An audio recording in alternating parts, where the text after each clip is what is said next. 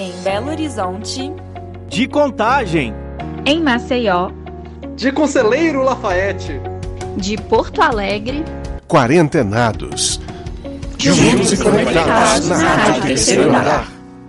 Vem com a gente discutir sobre a Fafiche e os movimentos de resistência. Meu nome é Júlia de Nápoles, sou aluna de jornalismo. E eu sou Marcela Brito, também de jornal. Todo aluno da Fafiche já se perguntou por que o prédio foi construído de maneira tão confusa? Por que tem uma escada que leva para lugar nenhum? Pois é, Júlia. Alguns dizem que a numeração das salas possui uma lógica, mas eu nunca vi. Tem gente que diz que essa confusão de todos os corredores serem iguais foi proposital, como uma medida de segurança para possíveis invasões. Faz sentido, afinal, isso já aconteceu antes. A Fafiche está envolvida com movimentos de resistência desde a ditadura militar, e isso já fez dela um alvo diversas vezes. Nesse episódio da oitava temporada da Rádio Terceiro Andar, vamos passar por alguns desses acontecimentos. Vem com a gente relembrar um pouco da história e movimentos da Fafiche. Ninguém tira o trono do estudar, ninguém é o dono do que a vida dá. E nem me colocando numa jaula, porque sala de aula essa jaula vai virar. E nem me colocando numa jaula, porque sala de aula essa jaula vai virar. Em 2016, aconteceu o movimento de ocupação das escolas e universidades de todo o Brasil, e a UFMG não ficou de fora. Na Fafiche, os alunos ficaram 64 dias acampados em protesto contra a reforma do ensino médio e a aprovação da PEC 421, que estipulava um teto nos gastos públicos, incluindo a educação. O movimento ficou conhecido como Ocupa Tudo UFMG. Para entendermos melhor o que aconteceu, conversamos com Gabriel Lopo, que participou dos movimentos de 2016. Na entrevista, Lopo diz considerar o movimento de ocupação um evento histórico. Ele foi inscrito dentro de um movimento nacional, assim como na época da ditadura. Gabriel também conta como o movimento se organizou e reviveu o DA da Fafiche, além de dizer como era o dia a dia da ocupação era marcado principalmente por esse local de fazer política, né? Era fazer política. O dia da ocupação era o quê? Era um cineclube, era uma roda de conversa, era convite de pessoas de saberes tradicionais para conversar. Então, o dia a dia ele era preenchido por diversas demandas. E cada ocupação tinha que ter duas ou três pessoas para poder ir para a reunião geral de todas as ocupações. Então existia tipo um conselho das ocupações, que eram todas da UFMG, cada prédio mandava suas representações. Lá nesse conselho das ocupações, a gente dava repasse de cada prédio e decidia o que, que o movimento como um todo ia fazer. E fora desse conselho das ocupações, a gente fazia outras atuações. Durante a ocupação, ocorria o controle da entrada e saída do prédio, mas nem sempre isso impedia de pessoas contrárias à causa de criar tumultos e houve momentos de tensão. Um dos mais famosos foi um youtuber de direita que começou a filmar a ocupação da Fafiche e a humilhar quem estava lá. Além dele, outras pessoas tiravam fotos dos estudantes sem consentimento. Também houve confronto com a polícia na portaria da UFMG quando os alunos voltavam de uma marcha. No final, a PEC se manteve, mas Lopo conta os desdobramentos positivos da ocupação. O estudante de jornalismo destaca o movimento de ocupação do Diretório Acadêmico da Fafiche para a criação do Centro de Convivência Negra e o interesse dos estudantes em participar ativamente do diretório e centros acadêmicos. Eu posso afirmar que essa foi a principal conquista para a Fafiche, porque em um espaço extremamente elitizado ainda, um espaço muito branco ainda, e a partir do momento que se constrói um centro de convivência negra e ele se consolida institucionalmente na UFMG pós-ocupação, esse é o maior legado, assim, o legado direto, resultado direto, produto direto do processo de mobilização. Um segundo resultado disso, é, eu tenho certeza, que foi uma, um respiro para o movimento estudantil, porque nessa geração de ocupação, muitas pessoas passaram a se interessar pelo DA, pelo CA, pelas questões do curso, pelas questões efetivas do dia a dia dia da faculdade. Então a gente pôde assistir um movimento estudantil muito forte, muito mobilizado para as pautas. Que neste trono todo ser humano é rei, seja preto, branco, gay, rico, pobre, santo, ateu. Pra ter escolha tem que ter escola, ninguém quer esmola, isto ninguém pode negar. Nem a lei, nem Estado, nem turista, nem palácio, nem artista, nem polícia militar. Vocês vão ter que engolir, se entregar porque Porém, essa não foi a primeira vez que a Fafiche é ocupada. Um movimento muito importante aconteceu 36 anos atrás. Mas antes de falar dele, vamos falar um pouquinho sobre a história do prédio.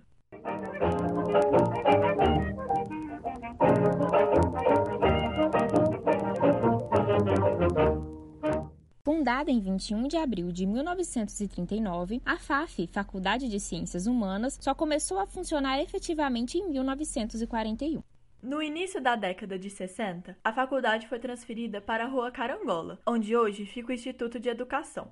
O prédio da FAF simbolizou a resistência durante o regime militar e sofreu vários ataques, principalmente em 1968, com o AI-5, que permitia desde a suspensão de direitos políticos até a cassação de mandatos. Em 2014, a fachada do prédio da Rua Carangola foi tombada como Patrimônio Cultural de Belo Horizonte e foi inaugurado o Monumento Liberdade, em homenagem aos jovens estudantes assassinados no regime. Conversamos com Clarissa Fazito, historiadora e integrante da Comissão da Verdade em Minas Gerais, e ela contou alguns pioneirismos mineiros na resistência à ditadura. Algumas coisas começaram em Minas, assim, as primeiras é, as, primeiras, as primeiras manifestações estudantis pós-golpe, né, em 1966, elas começam em Minas e depois se espalham para o país inteiro. É, a gente tem uma passeata que ficou conhecida como a passeata da Mordaça, que agora também de cabeça, eu não vou lembrar se foi na PUC do Rio foi na UFMG que o reitor proibiu a primeira calorada, e aí com isso os estudantes resolveram fazer essa passeata que as pessoas começaram a andar na contramão e com a mordaça, né? E ficou conhecida como passeata da mordaça, e a partir daí é, isso se espalhou para o resto do Brasil. Também é um pioneirismo mineiro em 68, a primeira greve, porque os sindicatos tinham sido todos intervidos ou fechados, e a primeira grande greve que teve foi em Contagem, a Passeata do Silêncio, também conhecida como Passeata da Mordaça, aconteceu em março de 1966. Ela foi organizada por estudantes da UFMG e Universidade Católica de Minas Gerais. As particularidades do regime vão além das diferenças entre os estados brasileiros. A forma como o país lidou com o período pós-ditadura foi diferente dos nossos irmãos na América do Sul. Em 2018, por exemplo, o Chile condenou oito ex-integrantes do exército chileno pelo assassinato de Victor Jara, famoso cantor e diretor de teatro que era militante comunista. Já no Brasil, com a lei da anistia, pessoas acusadas de tortura não foram responsabilizadas. Para relembrar outros aspectos desse período, falamos também com Valdo Silva, historiador que vivenciou esse período da Fafi. Na entrevista, Valdo fala sobre o contexto que entrou na faculdade e como era diferente do atual eu entrei na faculdade de filosofia quando ela estava começando a se desmembrar. Saíam de lá a química, a matemática, a física, a biologia. A faculdade de filosofia era um, lugar muito particular, porque ele refletia esse processo que estava ocorrendo no capitalismo. Valdo fala sobre a revolução cultural e econômica que ocorria na época por causa do capitalismo e as transformações com o movimento hippie. A ditadura militar no Brasil estava inserida nesses grandes processos de mudanças mundiais. Valdo passou a viver na clandestinidade e a dedicar seu tempo a articulações contra a ditadura. Os alunos começaram a movimentar uma revolução, porém não tinham conhecimento para entender a magnitude do que estava acontecendo. Nós não tínhamos nem armamento teórico para compreender o que estava se passando. Então, eu estou tentando com isso fazer você perceber a complexidade daquele momento histórico, como do nosso momento histórico hoje, se você examinar, é de uma complexidade impressionante. Lá naquele momento era muito mais complexo, porque o número de fatores intervenientes era excepcionalmente maior. Diferente do que imaginávamos, a luta não era tão organizada. Valdo conta que eram cerca de 15 a 20 grupos que discordavam entre si. A maioria se inspirava no marxismo, mas de lugares e perspectivas diferentes. Mesmo assim, a resistência contra a ditadura revolucionou o mundo na época e, segundo Valdo, iniciou mudanças que trazem repercussões até hoje, como a luta antirracismo e pelo direito das mulheres. Um momento marcante desse período aconteceu no dia 5 de outubro de 1968, um sábado letivo. O prédio da faculdade, que ficava na Rua Carangola, foi sitiado por militares. Cerca de 1.500 alunos ficaram ilhados no sétimo andar. A Secretaria de Segurança acreditava que Valdo seria o líder do movimento e propôs o acordo de liberar todos caso ele se entregasse.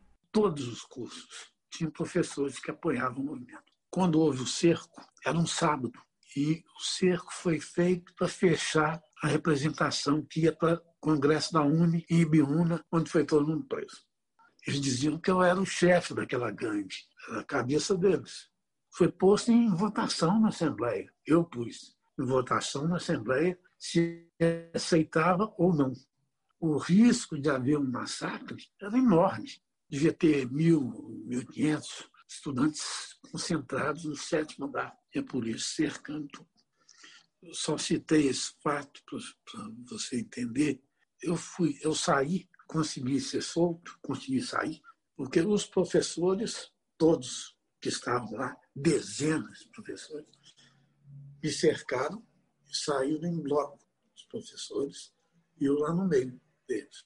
E entrei no carro de um professor, fui levado para a casa dele, depois transportado para a casa de uma outra professora, lá na Pampulha, já de madrugada. Segunda-feira eu viajei para São Paulo, foi a última viagem que eu fiz, onde fui preso. O cercamento durou das 10 da manhã às 10 da noite. Ao longo de 12 horas, os estudantes fizeram barricadas nas escadas de acesso em cada andar e desligaram os elevadores. Lá embaixo, a negociação com os militares foi intensa. O risco da invasão era alto. E caso se efetivasse, o resultado seria desastroso. No final, todos foram liberados. Do lado de fora da FAF, durante os anos de chumbo, haviam movimentações contra o regime em Belo Horizonte, como cartazes nas ruas, manifestações, panfletagem, até pichos com a frase abaixo a ditadura.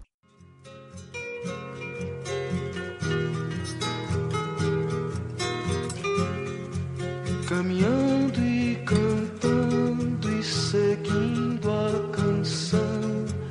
Somos todos iguais, braços dados ou não, nas escolas, nas ruas, campos, construções.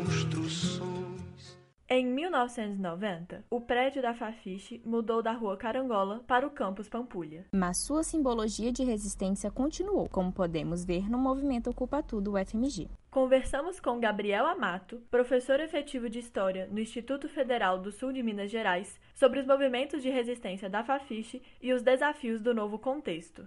É, e é muito interessante a gente perceber o quê? Que a ocupação é realmente um item disponível no repertório de ação coletiva do movimento estudantil é, na hora de resistir a medidas consideradas arbitrárias pelos estudantes, como era o caso da PEC do teto de gastos e da reforma do ensino médio. Por que, que eu estou falando isso? Para além do fato óbvio, né, em 68, é, estudantes ocuparam é, universidades, a USP em São Paulo, a Sorbonne em Paris e assim por diante. E é, em 2015, os, os secundaristas ocuparam suas escolas e em 2016, os universitários ocuparam as suas faculdades. É, Para além desse óbvio, né, que é a mesma coisa que eles estão fazendo, a própria organização interna das ocupações é, se apropriava criativamente, mudando, é, de como que essas ocupações lá dos anos 60 é, se organizavam.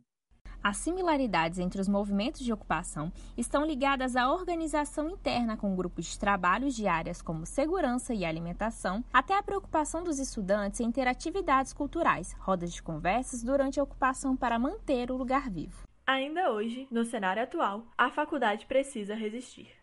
Então, é, os desafios são muito grandes, é muito, muito grandes. É só olhar um. Tem circulado muito na internet, inclusive, né, um gráfico é, de volume de investimentos em pesquisa, ensino e extensão, que é o tripé da universidade, e a gente percebe que desde, desde 2019, quando o governo Bolsonaro se iniciou, existe uma política sistemática de é, precarização da, da universidade.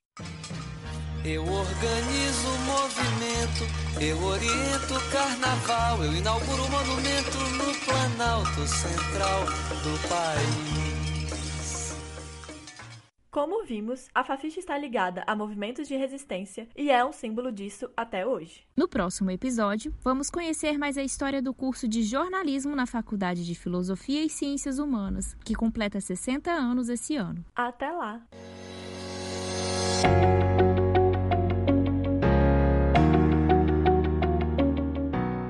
Este episódio teve a participação da Marcela Brito como repórter e foi roteirizado por Júlia de Nápoli. A Rádio Terceiro Andar é um projeto de extensão coordenado pela professora Sônia Pessoa. Esta temporada está sendo orientada pelo professor Felipe Jacome com apoio de Jéssica Almeida. Fique com a gente e acompanhe os nossos próximos episódios. Você pode nos seguir nas redes sociais em Rádio Terceiro Andar, no Facebook e Instagram e acompanhar nossas publicações. Você pode escutar os nossos episódios pelo site rádio terceiro andar ufmg.wordpress.com ou pelo iVox e Spotify.